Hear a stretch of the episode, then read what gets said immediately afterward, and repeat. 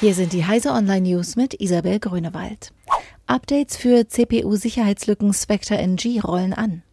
Für zwei der acht neuen Spectre-Sicherheitslücken, über die CT und Heise Security seit Anfang Mai berichten, erscheinen nun Updates. Dabei geht es um Spectre V3A sowie Spectre V4. Das Sicherheitsrisiko beider Lücken wird als mittel eingeschätzt. Von ihnen sind praktisch alle Intel-Prozessoren aus den vergangenen zehn Jahren betroffen und auch welche von AMD und ARM sowie die IBM-Prozessoren Power 8, Power 9 und System Z. Zu den anderen sechs Spectre Next Generation Lücken gibt es weiterhin keine öffentlichen Informationen. Sony übernimmt EMI Music Publishing fast komplett. Der japanische Elektronik- und Unterhaltungskonzern Sony baut mit Hilfe des britischen Unternehmens EMI Music Publishing sein Geschäft mit Inhalten aus. Sony besitzt bereits rund 30 Prozent an dem Musikverlag. Jetzt wollen die Japaner die bisher von einem Fonds der Vereinigten Arabischen Emirate gehaltenen 60 Prozent für 1,9 Milliarden Dollar übernehmen, wie das Unternehmen mitteilte. Die übrigen 10 Prozent besitzen die Erben von Michael Jackson. 3D-Kopfhörerhersteller Ossig ist pleite.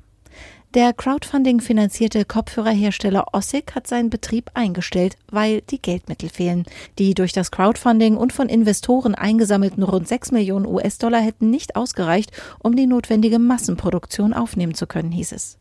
Die mehreren tausend Unterstützer der Crowdfunding-Kampagne bekommen weder einen Ossix X Kopfhörer noch ihr Geld zurück. Der Preis lag je nach Version zwischen 199 und 999 US-Dollar.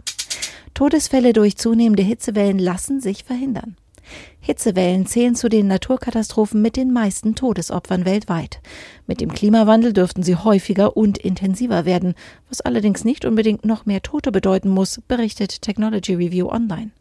Durch die Analyse von Modellen für Wettervorhersagen fanden Forscher heraus, dass fast fünf Milliarden Menschen in Regionen wohnen, in denen sich extreme Temperaturen vorhersagen lassen. Damit besteht zumindest die Möglichkeit, Frühwarnsysteme und Maßnahmenpläne einzurichten. Diese und alle weiteren aktuellen Nachrichten finden Sie auf heise.de.